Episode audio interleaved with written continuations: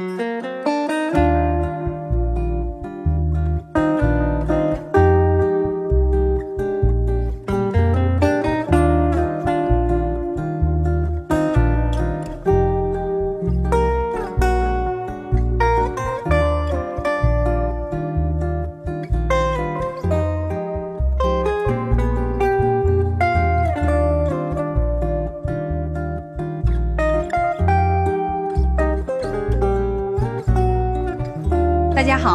这里是柳林风声，一个放肆阅读的节目，我是炫喜，我是拉特里。今天啊，今天真的胆子大了，真是胆大。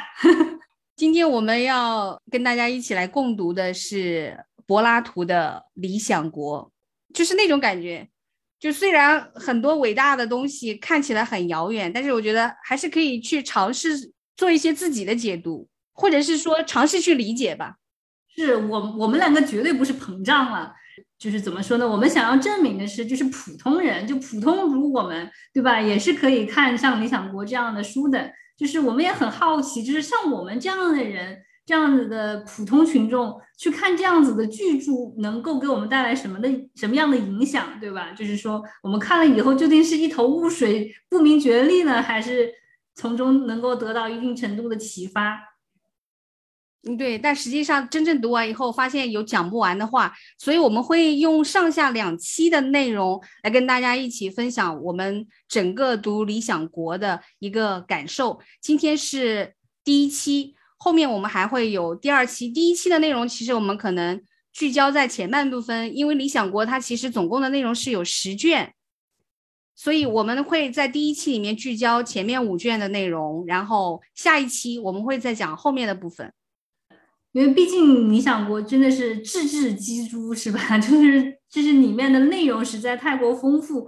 就我我看完就第一次第一次阅读完以后，就是一头的这个懵，就是觉得信息量巨大，好像这个脑子处理不过来。是我也是，我看到后半部分就整个人都宕机了那种感觉。嗯，这本书呢，它其实上是围绕一场辩论展开的，它整个书一本书都是讲的一场辩论。他就是说，呃，想探讨究竟什么是正义，以及呃，做正义的事、做正义的人能够给我们带来什么样的好处。然后，为了证明这个这这个观点呢，他们在这个谈话当中用言语啊虚拟出来了一个理想的城邦，那也就是实际上的理想国。这个书啊，你看啊，是在公元前四世纪，也就是距离我们今天已经有差不多两千四百年左右的时间了。但是这本书为什么说是经典中的经典？大家都知道，苏格拉底、柏拉图和亚里士多德这三个人其实是古希腊最著名的哲学家，而且他们都是师徒嘛，师生的关系，对吧？也被称为古希腊三贤。这三个人的思想其实奠定了整个西方哲学的基础，就是我们现在看到的很多的观点，或者发展到今天以来的很多的哲思。就是在这两千四百年前，其实他们就已经建立了基础，就好像轴心时代我们的儒家、道家的这些思想对今天产生的这个深远的影响，其实是一样的。是的，是的，就是他书中所说的就是这个论什么是正义的时候，他不是有两派的这个观点啊？有一个观点是讲的是就是权力就是正义，对吧？权力来定义什么是正义。那这个这个观点呢，也是有一个很出名的这个哲学家叫托马斯霍布斯，他就认为，他说就是暴力和自私呢是人的本性，所以说公平正义它是必须要依靠权威的执行才能够就是延续下去的，这是他的一个重要的这个观点吧。然后还有一个叫做约翰洛克的这样子一个哲学家呢，他实际上是英国经济主义的开创者。然后他就认为人的本质实际上还是有理性和宽容的，所以就是说人们他们是自愿的按照正义来行事，来形成一个文明的社会，这样子才能保证每个人的权利都能够有一定程度上的保证嘛。就是如果大家乱来的话，那你肯定就是打打杀杀成一片，那谁的这个利益都无法得到保证，那不如大家各自让渡一些，对吧？然后。来形成一个相对文明的社会，这样子的话，我们才能够得到基本的保证，我们才有基本权利的这个施行嘛。这个观点呢，也是在社会契约论上面是就是有重大的启发嘛。所以说，像卢梭和伏尔泰都是受他的启发，然后后来就形成了自己的观点。那他的这些观点实际上也是来自于柏拉图，来自苏格拉底。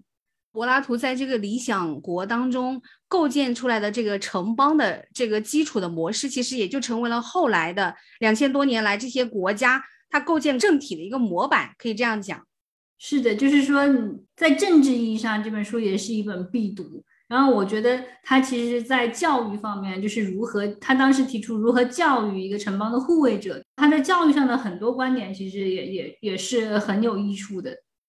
他的这种教育理念放到今天来讲，还有很多备受认同和推崇的，或者是说他在两千多年的这个更迭当中啊，他的很多思想可能曾经被淹没过，或者是有人是是持反对意见的，但是呢，他就是这样一轮又一轮的，到今天为止，又很多东西又被重新的提出来，然后被大家重新的重视，比如说他对青少年的这种美育的培养。而且我觉得他的这个就是对于数理，对吧？对于几何学，然后数学的这种坚持，我觉得其实也还是很有道理的。所以说，理想国的这个伟大之处，它就是开创性的去探讨了关于伦理学、政治学、教育学和形而上学的很多学科的一些母题。就是柏拉图在理想国当中，他们这些人物之间的这种辩论，就后来变成了你刚才讲到的这些哲学家。他们各自不同的这种研究的方向，就是他在两千四百年前就已经奠定了一个哲学的母题。你可以这样子去理解这件事情，就透过这本书，而且不仅是哲学，包括教育、伦理、形而上之类的等等。嗯，所以才说它是经典中的经典，然后也是改变世界的二十本书之一。哦，那它绝对是改变世界，这个 没得说。对，而且他就是他的伟大之处，还是他向世人就是展示出人类的理性晨光，就是那种自信与雄心，对吧？就是有的时候，我常常就是看这个书里面他们在讨论的时候，我常常会在想啊，就是说明明理想国，理想国它是一个乌托邦，你实现不了，对吧？你还要这么较真的，这么那个的去试图想要去这个探究。怎么样才能够创造这样一个城邦？它有什么用，对吧？我觉得就是他还是对人类是有信心的。就是说，虽然说这个这个理想可能是太过于远大或渺茫，但是他有这个信心，说人类是可以达成的，对吧？就是万一实现了呢，对吧？就是他还是有那个希望在。就就我像我们这样的人，我们就觉得不可能，对吧？你看看，当然就是当然都很美好，想象当然是很美好的，但人性的局限在那里，就是。你永远都不可能实现，对吧？但是他至少这本书就是说他还是有信心的。柏拉图他自己本身其实是出生在古希腊一个贵族的家庭，拜苏格拉底门下之前啊，他自己其实本身是一个文艺青年，他爱好写作，就是有很多的哲学家，他不见得有很很多的作品，但他的作品是很多的。他还是很能写的，所以这个书其实读起来很多地方还很有趣的。除除了烧脑之外啊，如果你不求甚解的话，你会觉得它还挺好玩的。它有点像个脱口秀，他们的那种辩论里面有很多很俏皮的东西，很有趣的。是的，是的，是的，就是还挺有意思的。讲到那个什么，就是男女教育平等的时候，突然想到啊，就是毕达哥拉斯学派也是这个崇尚，就是男女平等都应该受到平等教育的。所以当时这个学派里面有很多这个女性学者嘛。然后另外一个说法就是这个根号二，就是他们这个学派啊，就是我不知道是他本人还是他这个学派都认为，就是这个世界的基础是有理数。然后后来呢，就是他们不是提出他们勾股定律嘛，对吧？他们那个定律嘛。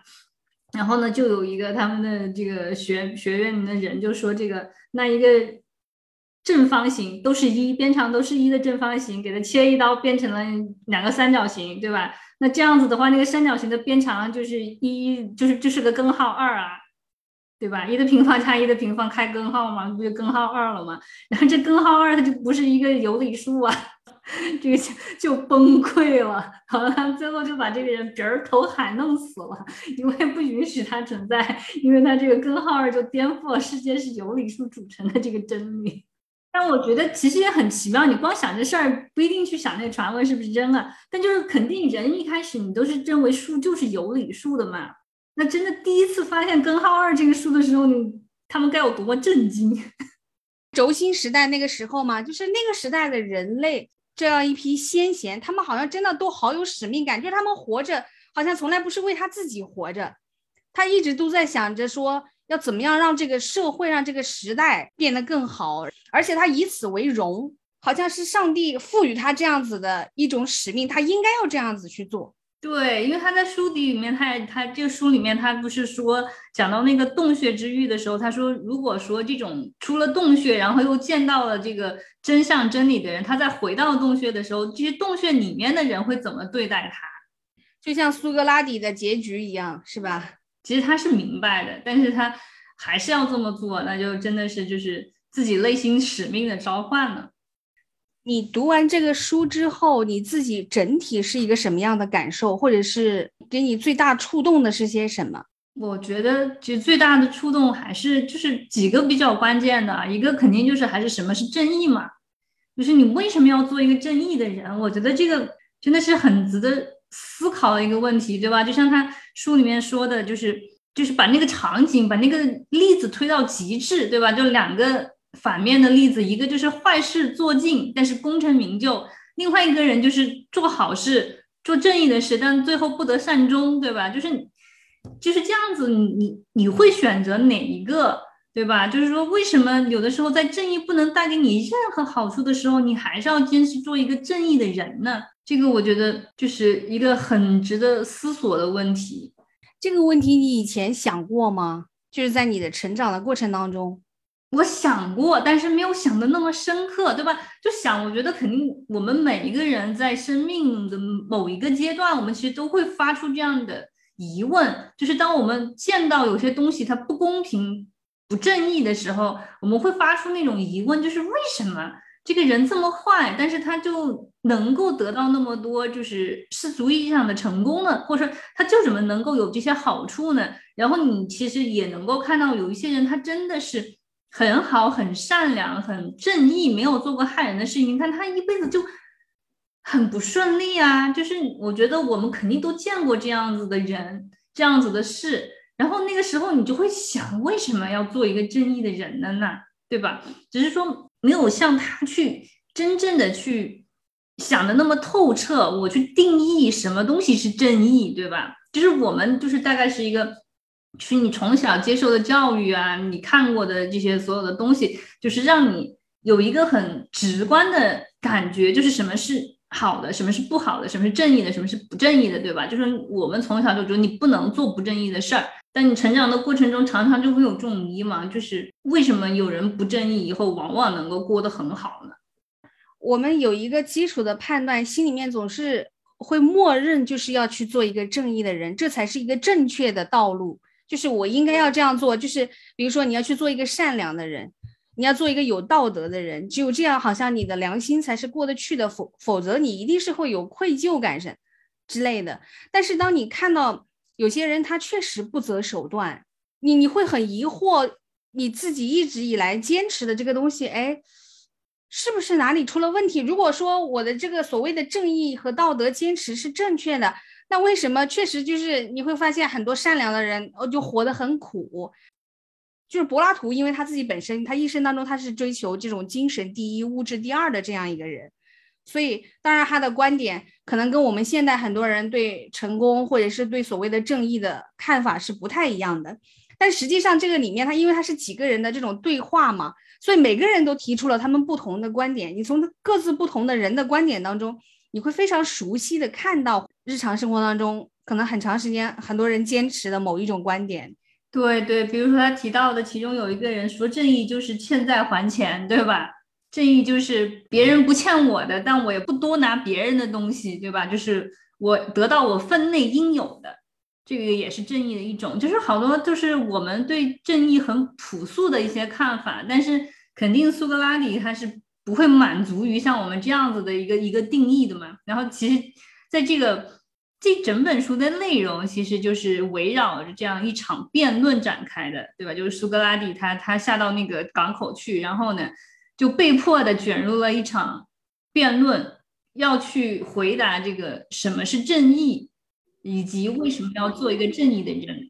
正好就在那里，波勒马霍斯的父亲也在家，因为这个就是啊德高望重的。然后苏格拉底就问他，就说：“哎呀，你这个也是这么大年纪的人了，所以我想请教一下你，就是说你觉得你这条人生的道路，你是曲折坎坷呢，还是康庄大道呢？就你你对你这一生你是你是怎么想的，对吧？”然后这个老头就说，他觉得他这一生没有做什么亏欠人的事儿。所以他就觉得很坦然，对吧？他就说我我我觉得到了我这个年纪，我回想一下，我没有做过任何这个坏事儿，我就觉得我可以很安心的离去，我就没问心无愧。然后苏格拉底呢就问他，就说那这个你觉得家财万贯给你带来什么好处呢？就说你肯定你有钱，所以你不需要，对吧？你不需要干啥这个坏事儿，你不需要去这个。呃，费尽心机，对吧？去挣点钱啊，去去去这个，呃，干这些不正义的事情。那你当然你就说你是这个，你问心无愧。但主要是还是因为你有钱，你才能问心无愧，对吧？就是这样子的。就是说，他就问他说：“你觉得金钱带给你的好处是什么？”然后这个老头就说：“他说有了钱，人就不用存心作假，或者不得已骗人。”所以说，这个时候苏格拉底就问他，就说：“那克法洛斯，你觉得什么是正义，对吧？”然后这个老头就说：“他说，我觉得欠债还钱就是正义。”苏格拉底说：“那你这个说法也也不一定就对。假如说人这个人头脑不清醒了，对吧？你要把这个钱还给他，然后他就比如说他拿去就干了什么坏事儿，那这个你就不正义了，对吧？因为你知道他已经不是一个这个完全行为人了，你还要把这些危险的东西再交还给他。”那肯定就不是正义的，就是这么就开始争论起来，然后他们就一定要苏格拉底就是说清楚，那你说到底啥是正义，对吧？就你说为什么这个我们讲这个讲那个都都说不对，那你你来你来讲到底什么是正义，对吧？然后苏格拉底就说正义这个东西不太好讲，那我们就从一个大的东西开始讲起，我们就先讲一个城邦的正义，对吧？因为城邦它是一个很大的单位嘛。就说这样的话，正义应该比较容易找到。那我们先找到正义，我们再对这个正义下结论。然后呢，我们再把这个结论再推到人的身上，看看能不能成立。这样的话，我们就会得到这个正义的定义嘛。就说还有以及后面的什么，就是你为什么要做正义的事情？我也在想，那究竟什么是正义呢？对吧？听一群智者在聊天是一件很幸福的事情，不管你听不听得懂，但是你听他们的那种。思想的火花的那种碰撞，在旁边你听着，你就会觉得很兴奋。我就像一个小年轻，像一个小侍从站在旁边听他们在聊天儿。我看第一卷的时候是这种感觉，你知道吧？我当时觉得觉得好开心。然后我心里就是在想，也许人类哦，对智慧都有一种天然的向往。比如说，就像读书一样的，很多人会说读书很费劲。你这么爱读书哦，好像显得你很高贵。那我不读书，我爱打游戏，好像显得我很怎么样？我常常觉得不是这样子的，就是你可能没有阅读的习惯，但并不代表你不热爱智慧。我觉得对智慧的热爱应该是每个人的天性，其实人人都是喜欢的。而且学习它不完全是来自于阅读嘛，学习不等于读书，对吧？学习是有各式各样的方式。你旅行也是学习，然后你去看个展览也是学习，你跟人聊天也是一种学习。我那一刻我就感觉哇，就觉得很有意思。你在旁边听着他们，就觉得很快乐，而且我觉得他们还很幽默，就像我刚才讲的，他们有点像在讲脱口秀似的。有的时候，你是看了一场两千年前的奇葩说，当然我们肯定不可能说完全都能够理解。让我觉得，即使只理解到只言片语，对我们也。我觉得也是受益匪浅的，就是它会引起你的思考嘛。就是对于我来讲，我就觉得正义这个东西，好像你从小你就知道，但是你真正就是从来没有那么深刻的去想过正义究竟是什么，没有真正的去思考过为什么要成为一个正义的人。所以他从第二卷开始，我觉得他们的那种对话就会变得更尖锐了。他把这个问题推向了某一个极致。对，因为后来那个老者都走了嘛，他就说那你们看样子是要掐架，那我就我就撤吧。然后呢，就说他不是还有事情吗？他说他还要去祭祀嘛。他们后来的这个就是确实也是很尖锐，这个问题现在提出来也是很尖锐的，就是说人为什么要做一个正义的人呢？就说你做正义的，那肯定是做正义的事情对你有好处，你才会做，对吧？他说人的本性肯定是自私的嘛，都是想为自己的嘛。那你要做这种正义的事情呢？他说肯定就是我们的教育啊，包括我们的就是舆论啊，各种啊，就都告诉你，就是说你做正义的事。你就是一个好人，然后你会得到一个好人的名声。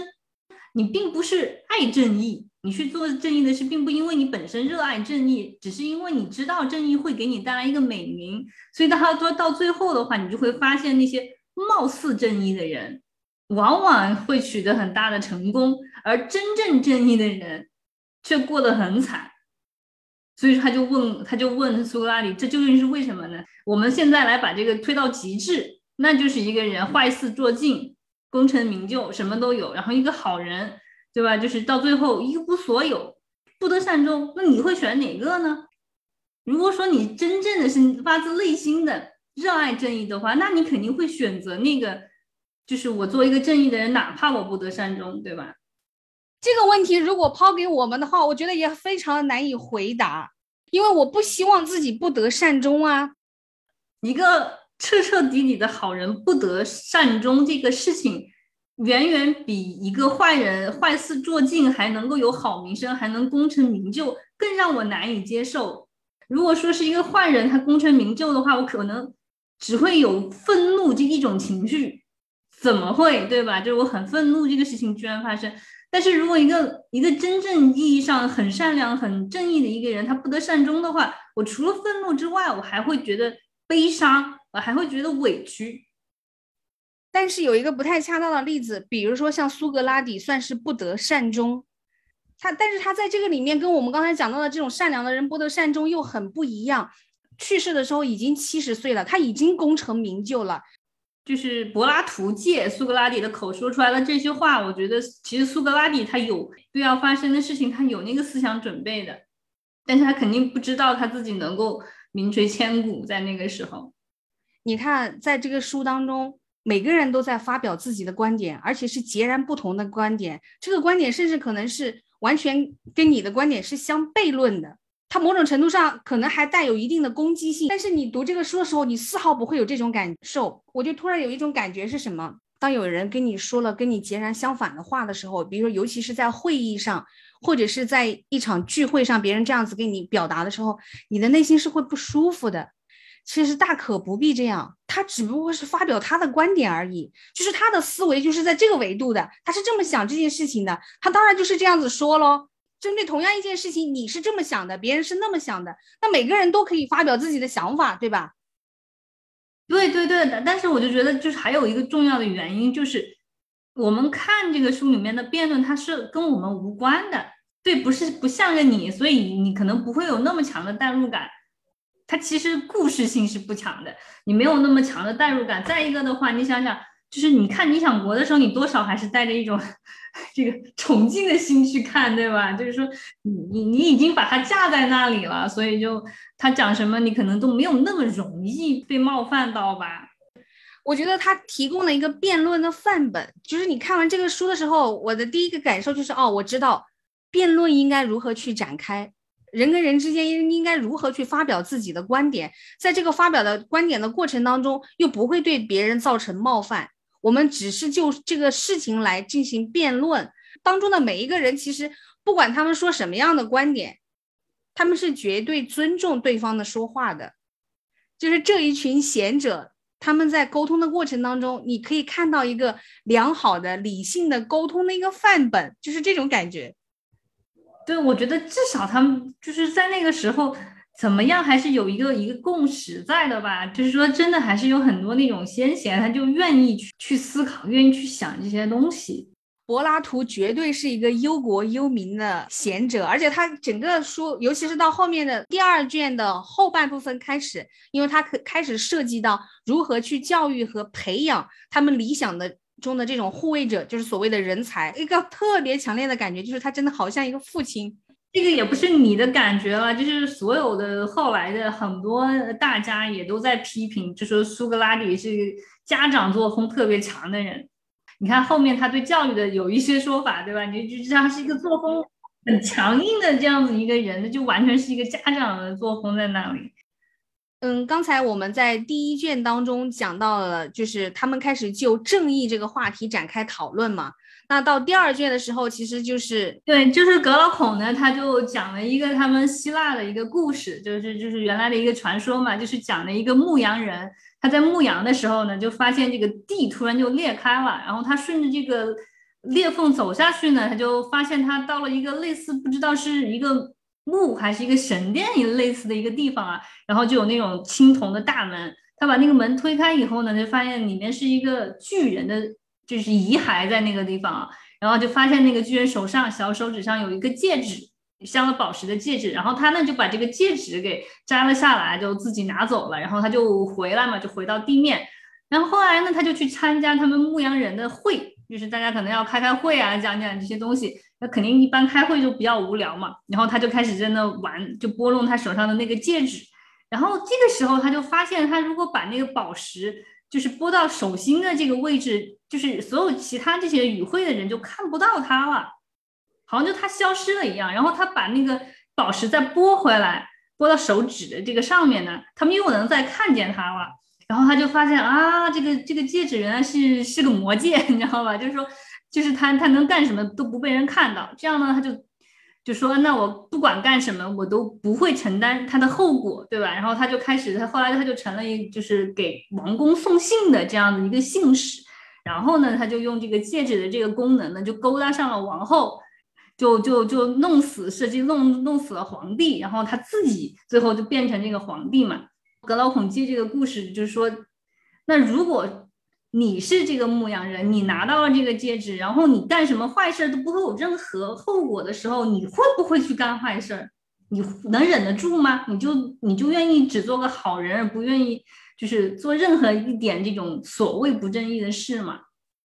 然后格老孔这个时候他就提出，就是对，就有有三种类型的善嘛。他说，第一种就是本身就是好的东西，就是就是。你不用去想它的这个后果或结果什么的，你就是想要，对吧？比如说像爱这样的东西，这种这种情感，你就是你肯定不会去想那么多。还有第二呢，就是本身是好的，然后你追求它的结果也是好的，就比如说健康，对吧？就是健康肯定是个好东西，那你去追求健康带回来的结果肯定也是好的，你有一个好身体嘛。然后第三点就是它本身可能不是美好的，但是你会想要，比如说钱，对吧？比如说。就是权利什么的，它本身可能不一定好，但是你就想要嘛。然后他就问他说：“正义呢，又又是哪一种呢？对吧？”然后呢，苏格拉底就说：“正义肯定是它本身是好的，然后呢，追求它的结果也是好的。”格奥孔就就就说了：“那我觉得人不去做不正义的事情，只是因为怕被抓，为承担这个后果；做正义的事情，是因为他想要那个正义的好名声。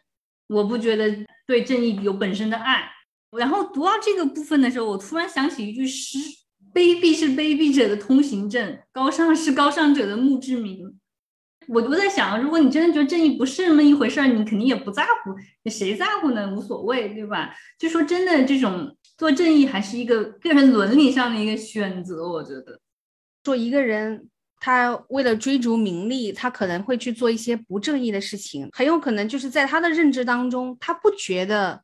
正义是一个多么了不起的东西，他一定是会觉得名利是更重要的东西。对呀，就正义值几个钱呢？至少当下的这个他的整个社会的导向，他是往那个经济的方向去导的。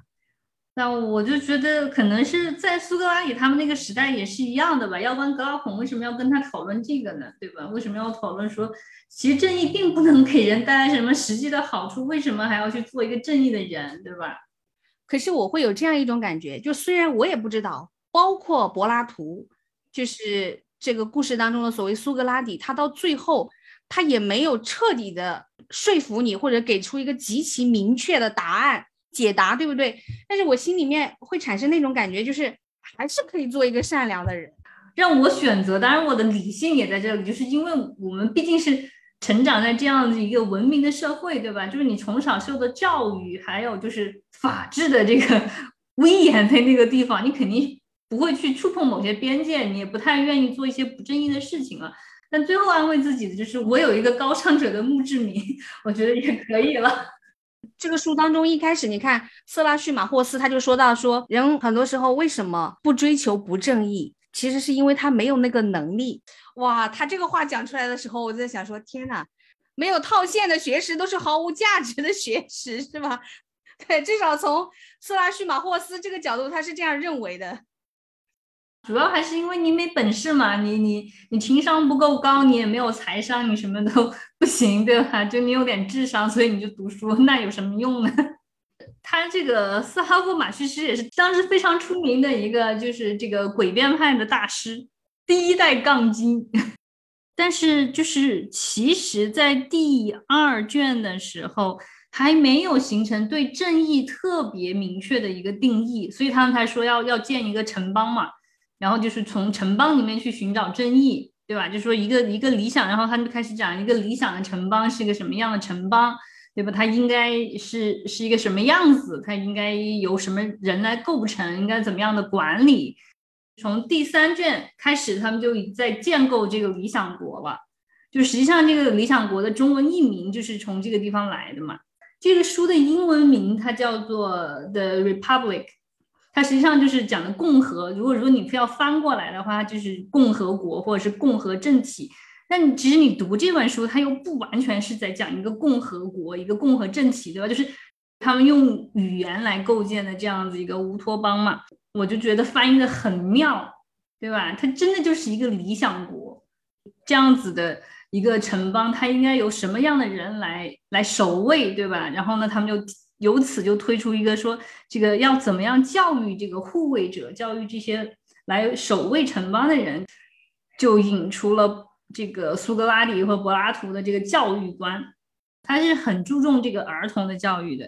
然后他说，儿童教育的阶段主要是音乐和文艺教育最为要紧，音乐是照顾心灵，但体育是照顾身体，对吧？我觉得这个就是很对的，这一点放到现在来看也依然是对的，对吧？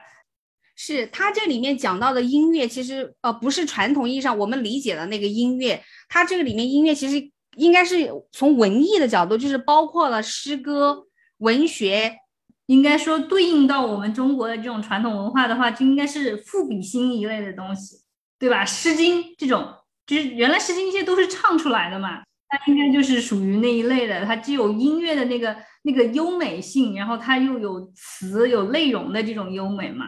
然后他就是觉得美，就这个对人的教育也是非常非常重要的，因为他常常是把美和善，对吧？这些东西连在一起。柏拉图一生当中的哲学，他的整个哲学其实可以有四个很重要的主张，其中一个就是觉得用美来启迪人的灵魂，所以他就觉得零到二十岁的这些孩子，或者是一直到青少年，对他们美学的。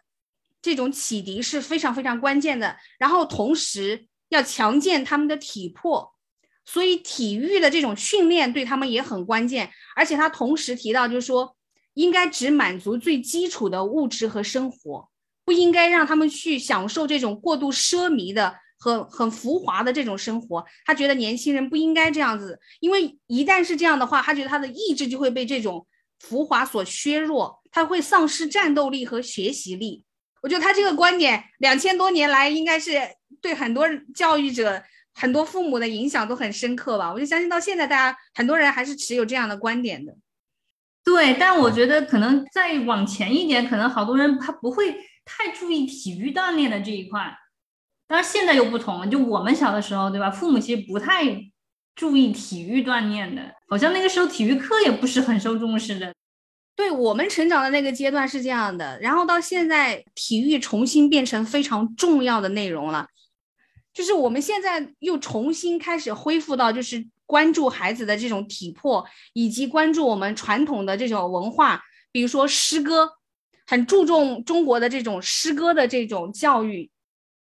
对对，我觉得诗歌其实也是非常美的，对吧？因为中国的诗歌它那个押韵啊的那个就是。它很有那种美感在里面，然后它那个动词又非常的精炼，对吧？就短短几个词就给你画一幅画出来那种感觉，就是真的，我觉得很值得去去好好的这个学习的。但之前我觉得做的不太好，因为我们成长的那个八九十年代啊，整个文化的氛围是全盘西化。对，但我觉得我还算好，就是说我父亲他就是常年都是写毛笔字的，所以我我和我弟弟我们都练了十几年的毛笔字，就是这样。所以说，就你练毛笔的话，那个时候就临帖嘛，那就是碑帖呀，包括这些古诗啊，乱七八糟的。所以我很小很小的时候，我就就读了很多唐诗宋词，各种，对吧？就那个时候我好像更喜欢宋词一点点。就感觉好像他那个没有那么严格的规制了，那就感觉更更随性。我现在就是回想起来的话，其实那个教育还是很必要的，就是培养你的一种美感，就是对美的欣赏，我觉得还是很重要。我觉得有的时候就可能跟我们差不多年纪的好这种一代人啊，好多人他缺失这个，他感受不到那种古典的，就中国那种古代文化的精髓，他们感受不到，我就觉得哎呀，遗憾。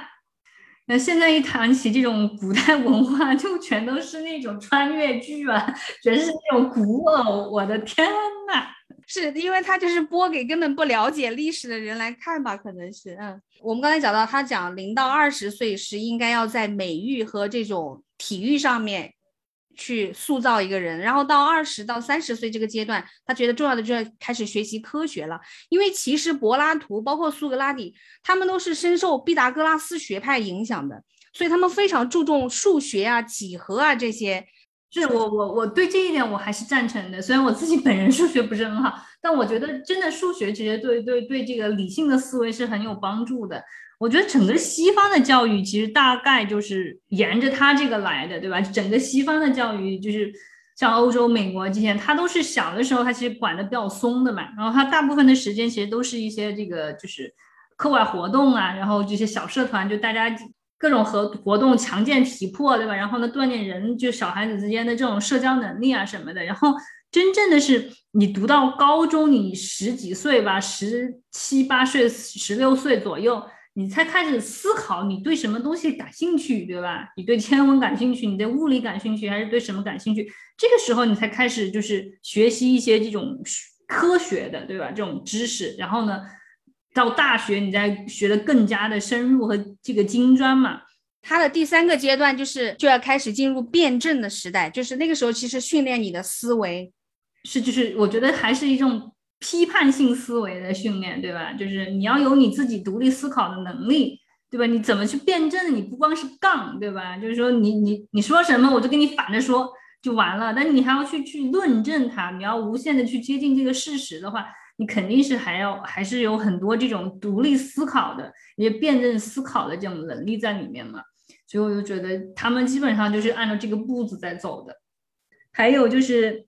那个他们那个时候嘛，就不能说神不好，就是神不管干什么事儿，神都是都是好的。在给青少年的教育当中的这种教材当中，绝对不可以出现对神的亵渎，不可以出现这些阴暗的、晦涩的这种不好的这种描述，就一定要是正向的、美好的、阳光的。他觉得只有这样子，才能够培养出他们想要的这种正义的这种护卫者，城邦最理想的未来。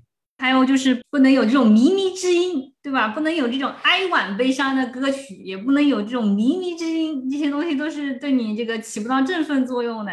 所以，要是苏格拉底现在在的话，我这个 肯定这个我是我是歌手啊，什么这些就搞不得了。我觉得什么抖音啊、快手啊、短视频、网络游戏，就是觉得他首先要禁止的，就是搞这些。对，就是对这个是看的非常重的。那就是说，这个这些东西啊，就是都是要取消掉的。而且，而且苏格拉底本人是很讨厌演员的，因为他的这个观念就是人，你只能专心做一件事儿，对吧？就是你把这一件事情做好，那就就是好了。然后你如果说你同时要做很多事儿，那你就肯定是什么你都做不好的。像戏子这样一会儿演这个角色，一会儿演那个角色，对吧？你是肯定是不行的。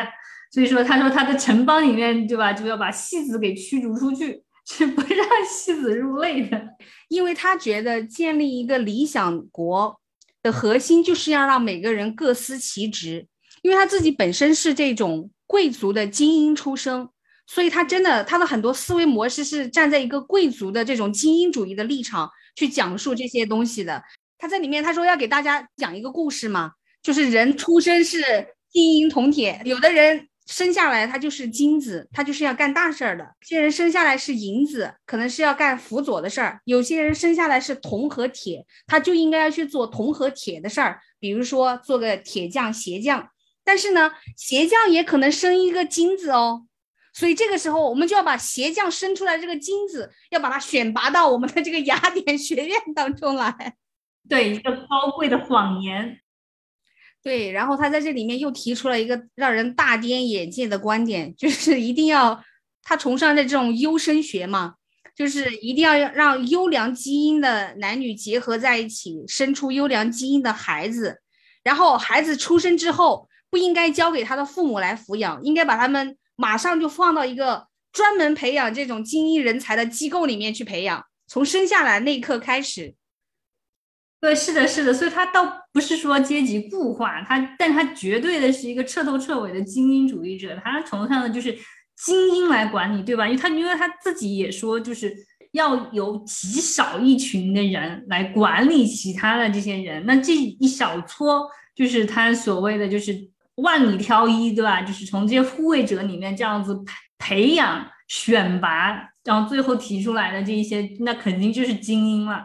就是这样的人才能来管理国家，他绝对是一个精英主义者。他提出来的比较惊世骇俗的这样几个观点啊，就是在这个理想国里面，其中第一个就是男女平等，男女都有受教育、受同样教育的这样的权利，也是应该的。这个在那个时候是肯定是惊世骇俗啊，就是两千年前的事，对吧？就是那个时候妇女怎么能够说受教育呢？就无才便是德，对吧？但是他提出来，就是说女的也可以做护卫者，甚至女的就言下之意，女的你也可以做统治者。如果说你真的是可以的话，对吧？但你要有那个能力。就然后呢，这个就是他第一个观点。第二个观点呢，他就是妇女和儿童是要共有，就是说没有那种。固定的夫妻关系，或者是传统的那种家庭关系了，对吧？就是说他的他的那种优生学的观点，那就是肯定是最优秀的男人和最优秀的女人结合，然后他们生下来的孩子就送去别墅抚养，父母也不知道谁是他的孩子，孩子也不知道他的亲生父母究竟是谁。他这样他就说，那这样子的话，你整个这个城邦里面就是真正的一家人了，因为你都不知道谁是你的父母，那所有的。长辈就都是你的父母，那所有跟你平辈的那都是你的兄弟姐妹，那你肯定就会这个大家是相敬如宾啊，都都就是这种凝聚力很强。对，这个是绝对让人大跌眼镜的一个观点。对的，对这个到现在你放到现在来看，你也是大跌眼镜啊，对不对？然后他还有一些就是，就是说你如果是一个战斗英雄，你如果你是一个最好的这种守卫者，你守卫了城邦的话。那你就是想娶谁就可以娶谁，对吧？就是还当然这是两千多年前了，所以当然它会有那种时代的局限性，你没有办法。但是这种就是说没有固定婚姻的这个这个想法，其实还也还很有意思。因为包括到现在啊，就是好多这种欧美学者他们也在提倡一种就是没有这种固定小单元的家庭，因为婚姻制度的本质其实是。私有财产制度的诞生，但是柏拉图那个时代，或者是说他个人的观点，他就是完全否定私有财产的，就人不应该有私有财产，就是大家在一个大家庭里面，在这个理想国里面，你不需要拥有你的私有财产。对，特别是对于这些护卫者来说，你就更不能有了，因为这个完全他就会，就是怎么说呢，使你的心。地不不纯洁，对吧？你就会想到这些私产，你就会动心思。然后你本身，因为你你是护卫者嘛，本那你就是说你在一些很关键的岗位，你尤其不能，对吧？所以说他当时他就说的是，就所以说高高孔又说了，他说那护卫者肯定就不想做护卫者啊，对吧？又没有家，然后也没有固定的财产，要求那么苛刻，对吧？我那人家肯定就不愿意干，对吧？苏格拉底就说我们这个城邦他。他不是为了每哪个人哪个个体的利益权，对吧？他就我们是为了整个城邦，所以说他们必须要这么做。就是说他们生前就不用这个干什么其他的事情，就专心专意的这个看护国家。那你就虽然说不是锦衣玉食吧，但至少是衣食无忧嘛。然后死后呢又能够得到这个就是非常高的这种那种认同或荣誉，我认为这个就是对他们最好的这个待遇了。他就讲，他跟高老孔说，他说我们所说的这样子所建构的用我们的语言建构的这样一个国家，它是一个乌托邦，它在现实的社会里面是可能存在的，但是在一种情况下，它有可能是成为真实。那这种情况呢，就是哲学家做王，因为哲学家就是他已经就是深得了这个这个世界的真理，然后呢，他因为他潜心。就是就是寻找这种真理和学问，他其实他的心是不在这种名利上的，所以说让他来做统治者的话，他肯定是为这个大众谋福利嘛。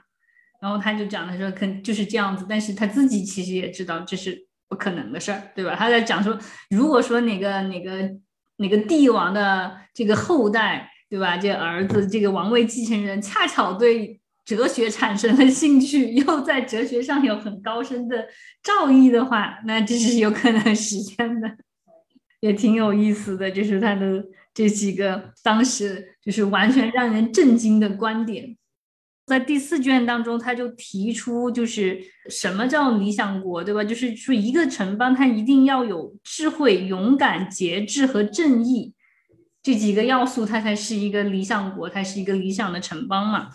他的智慧，他的定义就是这种考虑国家大事、改进对外对内关系的这种，就是统治的这样子一一一种智慧啊。他还不是说我们一般就是人讲的这个人聪明啊，或者是懂得什么专业的技术，他是专指的这个。我觉得对我印象比较深刻是他对勇敢下的定义，就是说到这个人很勇敢好像就是他不怕什么东西，对吧？就胆子大或什么样的。但是他对勇敢下的定义，他说是。勇敢是一种保持。他说：“勇敢的人，无论处在苦恼还是快乐中，或是出于欲望还是害怕中，都永远保持这种信念，不抛弃它。”啊，我就觉得简直了，对吧？就是，就是他能够一直坚持自我，这是一种勇敢，坚持他的信念。对对对，不管在什么样的情况下，对吧？就是痛苦还是快乐，不管你在那种欲望，你被欲望所引诱，或是。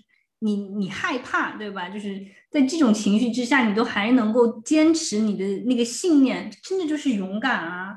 然后你就会突然发现，你你原来对勇敢的定义好肤浅。就像我们前面讲到说，我们曾经质疑过，为什么要去做一个正义的人，或者是为什么要去做一个善良的人？因为感觉善良的人并没有得到什么好处。你的这些质疑，某种程度上来说，就是违背了这个勇敢，就是一种懦弱。因为你动摇了你内在的这种信念，但是我觉得在普通意义上来讲，像我们这种犹豫了一一下，就是有所质疑，但你你还是最后选择坚持你自己内心的想法，对吧？这个其也也也算勇敢吧。如果从这个角度上来说，嗯，刚刚去世的伊丽莎白二世，她应该是一个很勇敢的人，因为在她九十多年的人生当中，她始终坚持她自己的信念，就是坚守他们这个王室的。这种最传统的信念，他是那个持续一直在保持这个信念的那个人，或者你可以用一个不太恰当的词儿叫卫道士，你可以这样子去理解他。我觉得肯定很多人都会对他褒贬不一啊，就是，但我觉得我对他起码是很崇敬的，因为他把他自己分内的这份工作，他做的太好了。他这么多年一直的，我不知道，就是在这个女王的面具之下，她究竟是一个什么样的人，或者是她会有什么样的心境啊？但我觉得她戴上那个王冠以后啊，她就是在那个女王的这个职责之下，他是尽职尽责的。我觉得就是因为他对这个王冠，他是有信仰的，肯定是的。我我觉得不管怎么样，就是很多人可能对。对他们会觉得，哎呀，虚伪，对吧？就是所谓的这种贵族，然后就拿着老百姓的钱，天天在那装模作样，或怎么怎么地，对吧？就觉得，哎呦，你你还去怎么怎么他了？人家日子过得多好，你你都不知道，对吧？就我就就觉得，还是那个王冠，其实也不是那么容易的。我觉得他做到这个份上很称职，好多时候他还是很克制的，就是真真真的很很节制。然后就讲到节制这个概念了。我对节制，就是他讲到一个国家或者说一个哲学王，他应该要做到节制，而且他对节制的理解可能也也是超越我们传统的这种概念的。他就讲到说，节制就是天赋优秀和天赋低劣的部分到底应该谁来当统治，然后这个人应该要保持从个人到整个政权的这种平衡。其实换一个角度上来，用一个通俗的话来讲，其实就是和谐。达到一个和谐的状态是非常不容易的，它实际上是付需要付出智慧和勇敢的。所以，我的有的时候我觉得，就是女王，她就驾驭的很好啊，她真的很节制。就是因为你作为一个君主立宪制的君主，你是不能有个人情绪的外露的，因为你你的个人情绪就会造成影响，就会影响民众和政客做出不同的决定。所以说，你永远都是一个克制的。一个一个人，你不能让你的这个个人情绪就是表现出来，所以好多人就是觉得他们虚伪或者怎么样。但我觉得确实，你有的时候你在那个高位啊，你真的是不能有你自己情绪的表达。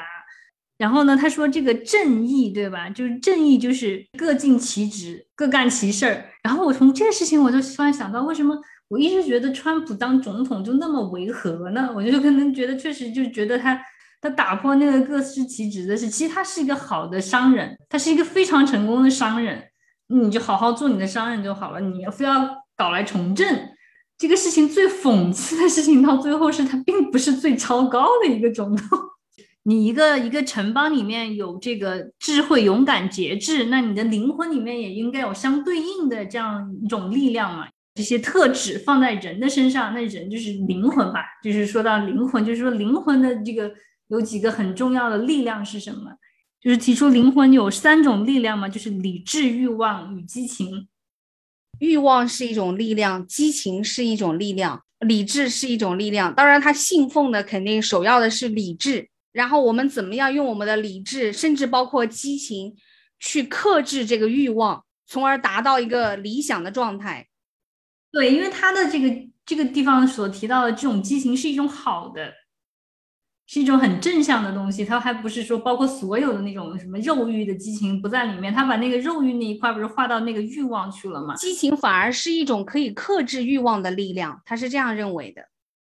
这三种元素都是各归其位、各司其职的时候，你这个心灵就是就是健康的，你这个灵魂就是和谐的，就是正义的。就是说，好多人他可能就是对吧，被他的欲望带偏了。对吧？就是欲望淹没了理智，他就去干了一些不正义的勾当，所以说这这整个人就变得不正义，就是因为他的心灵这这几块就失衡了嘛。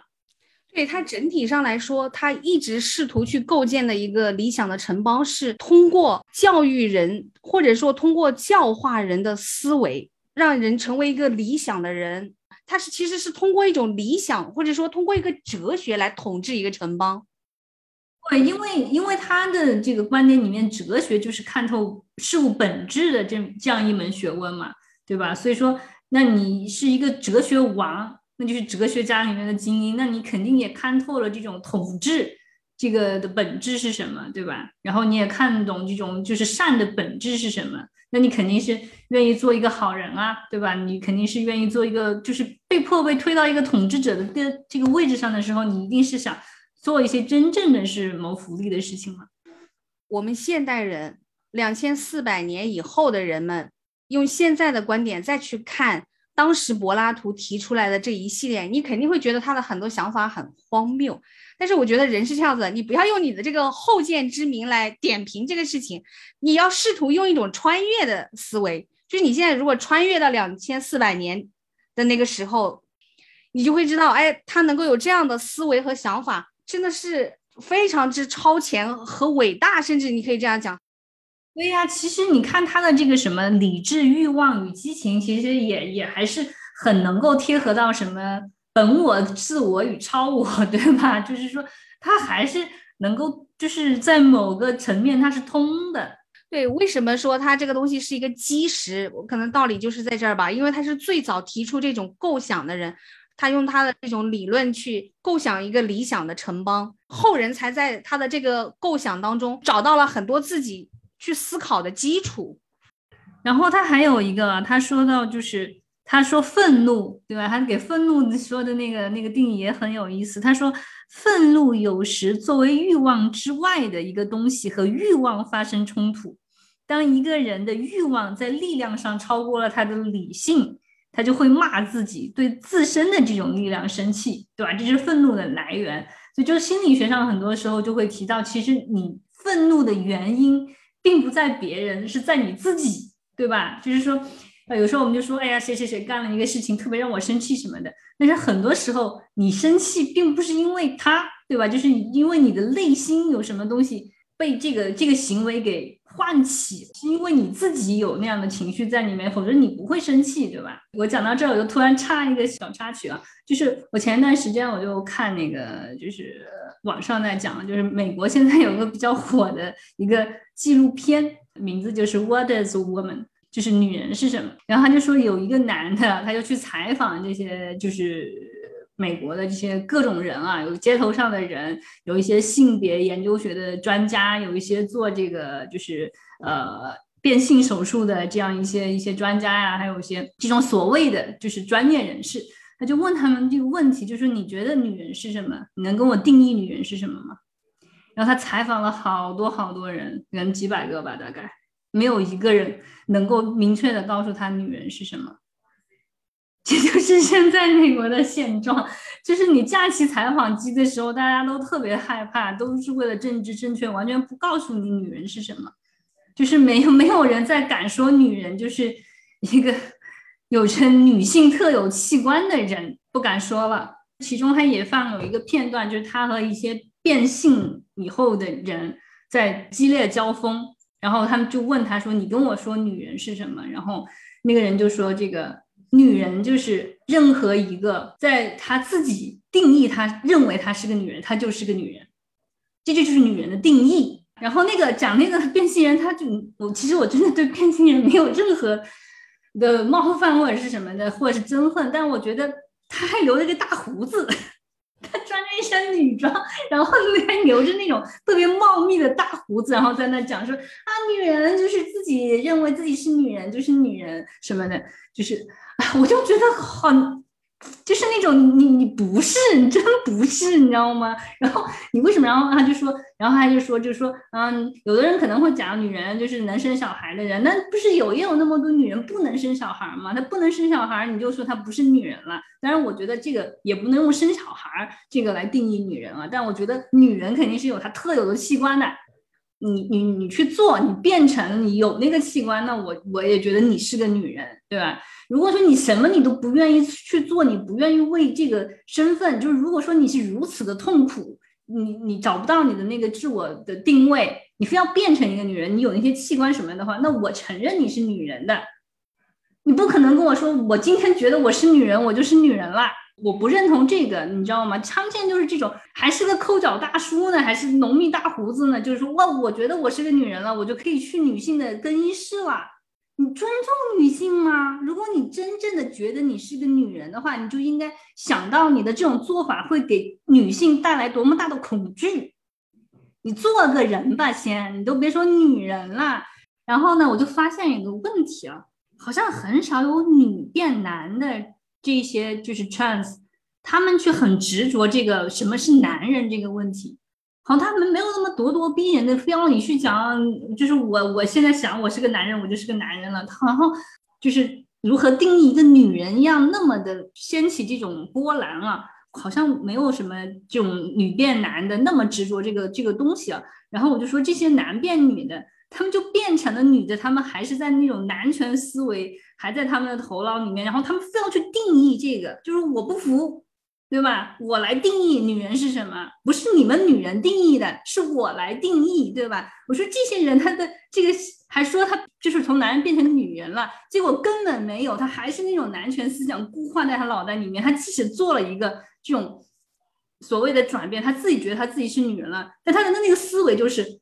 你说什么是女人是不行的，我来定义啥是女人才行，对吧？就你们女人活这几千年都白活了，直到我现在我来告诉你啥是女人，你们之前说的都不对。我的天呐，就这一点就证明她根本不是女人。而且还有一点就是说，他为什么那么愤怒、那么生气、那么执着的一定要你承认她是女人呢？因为他心底深处知道她不是，他才会愤怒，对吧？如果谁来去跟我说，如果我说我是个女人，要是谁来跟我说你不是，我说你神经病，你疯了吧这人，对我是不是女人，我自己还不清楚吗？我要你来定义我是不是女人，对吧？就你自己在心里面你是知道你不是的，所以你才会那么生气。所以说，他就是说的愤怒，就是你心里面的那种欲望，对吧？你想成为一个女人的欲望凌驾过了你的那个理智，你的理智其实知道你自己你还不是，那你你非要这样这样子强求的话，那你肯定就是愤怒啊。很多部分都都值得深思，对吧？就哪怕他讲的什么是正义，你为什么要做一个正义的人，对吧？这个我觉得很多文学作品啊，其实主题围绕的也就是这一个，对吧？就是很多文学作品到。扒到底，那个那个内核，那个本质都是讨论什么是正义，你要不要做一个正义的人，对吧？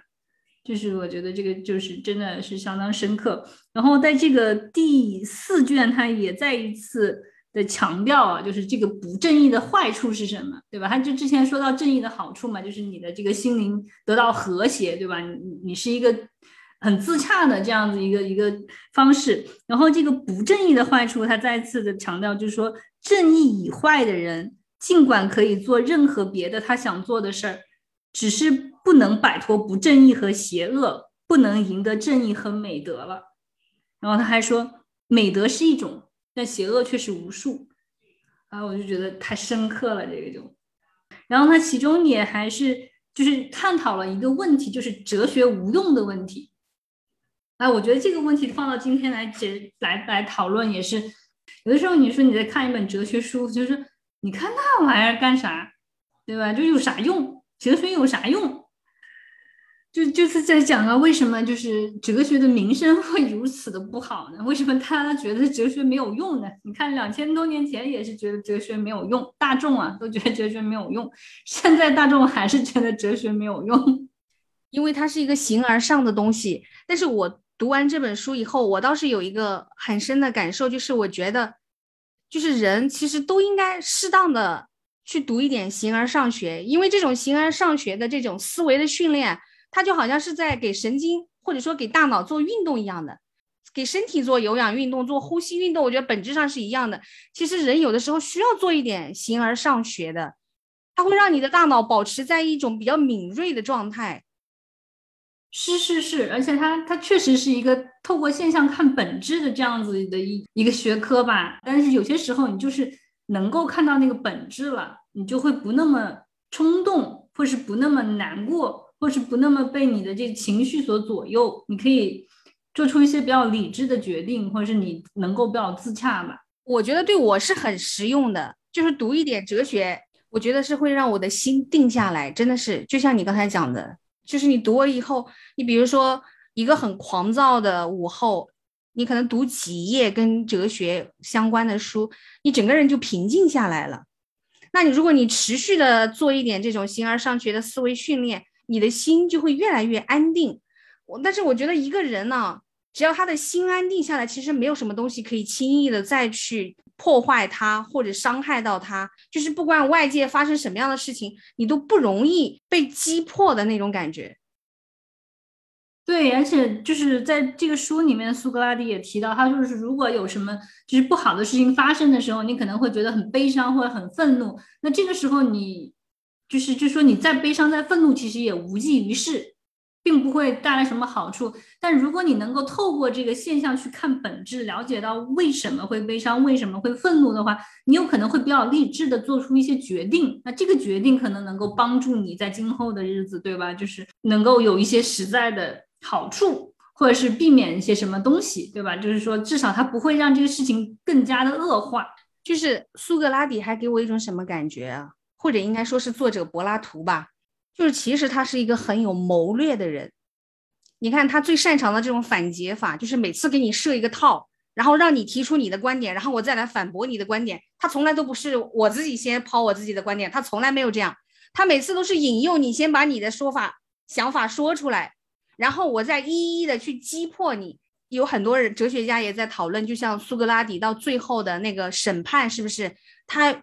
明明可以选择一个其他的方案，但是他没有，他让整个审判最后走向一个判死刑的这样一个结局。这个结局就好像是他自己本人设计好的，这就好像他最终他想要一个这样子的结果，就是要把自己一步步引向这个结论，最后产生一个最大的符合他的这个哲理的一个结果。其实他是很有谋略的一个人，但是同时他又很温柔。他的所有的思想和观点里面，你能够看到的是，他都是在为别人着想，他是为大众，为一个更大的一个理想的一个国家，照顾到更多人。他其中其实也提到，但是后面的那个洞穴之狱当中啊，他提到就是这样子出去以后，见过所有的真理，见过那个投影究竟是什么，本体究竟是什么的人，他说。他说他在回到那个洞穴的时候，他回到那个洞穴下去，然后看到他的同伴还在那里，就是对这些幻影如此执着的时候，他是一个什么样的想法？他会觉得他们愚蠢吗？会觉得他们很可笑吗？他当时这样问格劳孔啊。苏格拉底说：“我想不会，我想他不会嘲笑他们，我想他更多的是怜悯他们。他对。”当时雅典的大众就是这样一个想法，他绝不会去憎恨他们，他对他们是有那种怜悯之心的。就是我知道你们为什么想弄死我，是因为你们还不懂那个时代的这种贤者，他一心还是想着一个大众的利益，怎么样去推动整个城邦的发展，去照顾到每一个人。他不完全是为他自己的名和利，所以这就是他心中的这个正义，或者是他心中的真理。他其实有点像孔子，就是他一直。以培养人才，就是传授他的这些思想作为己任，就是他一辈子都在探寻的，就是人们怎么去实现自我和这个社会怎么样发展的更好。那他一个很核心的观点，他就是觉得要去培养更多的人才。苏格拉底死后，他不就是开始游历四方嘛？然后他后来就是公元前三百八十七年回到雅典嘛，然后他就创办了那个 academy 的那个呃学院嘛。就是开始就是从事这种教育教育的那个活动。柏拉图他自己的人生当中有四大主张嘛，第一个最核心的主张就是说你要思考的更多，你要去了解你自己。第二个观点，他就是讲说，他认为啊，就是美好的情感，尤其是在爱情当中，就真正的爱情是应该让你成长的，是可以激发你的潜能的。你应该去寻找那个可以提升你自己的那个才是真正的爱情。然后第三个主张就是说，他觉得美是可以启迪灵魂的。我想说的，他那个就是真正的爱情是让人成长的，激发你的潜能的。这个对现在的这些孩儿们都要学会，一定要反击，对吧？就是如果说这个爱情不能让你觉得你得到了成长，不能激发你的潜能，那你就是要果断的离开，对吧？这个不管他跟你怎么样的这个 PUA，你都要。就是结束这种不健康的关系。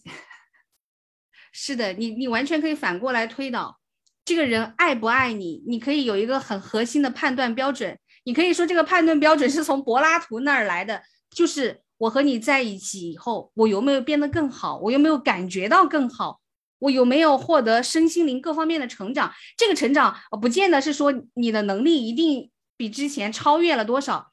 首先，你的直觉上，你有没有觉得你自己的状态更好了？你这个可以作为一个对方是不是真的爱你，或者你们彼此之间是不是真的相爱，可以作为一个很好的判断依据，对吧？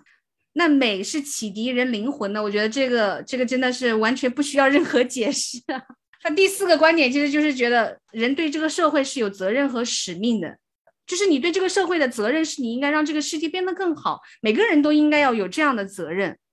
对他，其实他的核心观点就是说各司其职嘛。如果说你没有那种统治国家的那种智慧，你也不是这种就是辅佐的这种材料的话，那你就做好你自己本分的工作，那也是对社会做出贡献。嗯，我觉得整体反正是因为不求甚解，所以反而读完了以后有很多的乐趣，还还挺开心的。包括今今天就是在播客上面跟大家这样子，就是。完全没有 什么顾虑的这样子去聊，也没有为自己的浅薄而感到羞愧，没有这样子。因为我真的，我读完这个书，反而就会觉得，其实每个人都可以发表自己的观点。我们虽然说浅薄，但这个浅薄也是真的，我们有没有装？我们很真诚，就是很真诚的在这里跟大家分享我们的看法啊。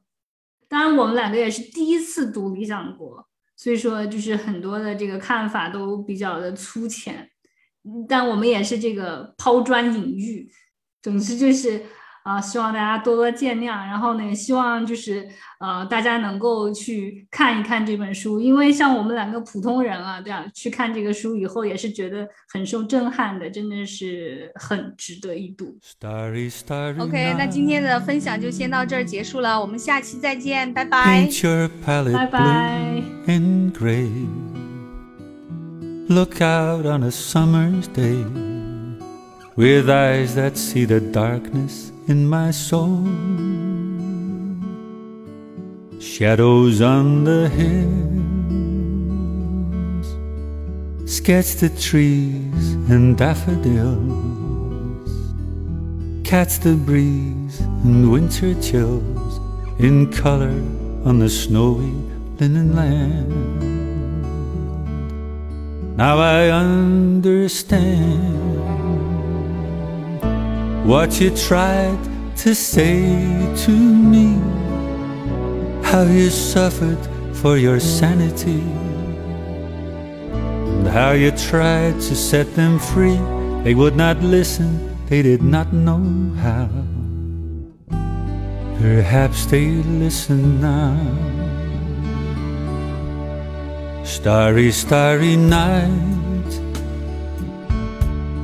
flaming flowers that brightly blaze, swirling clouds of violet haze, reflecting Vincent's eyes of china blue.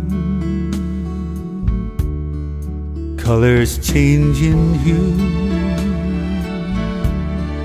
morning fields of amber green, weathered faces lined in pain are soothed beneath the artist's loving hand. And now I understand what you tried to say to me, how you suffered for your sanity, how you tried to set them free. They would not listen, they did not know how. Perhaps they listen now, for they could not love you, but still your love was true.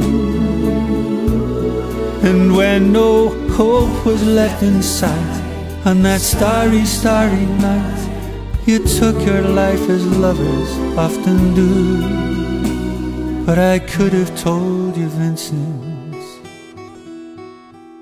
this world was never meant for one as beautiful as you. Starry, starry night, portraits hung in empty halls, frameless heads on nameless walls, with eyes that see the world and can't forget like the strangers that you've met. Ragged men in ragged clothes, silver thorn of bloody rose, lie crushed and broken in the virgin snow. Now I think I know what you tried to say to me how you suffered for your sanity, how you tried to set them free. They would not listen, they're not listening still. Perhaps they never will.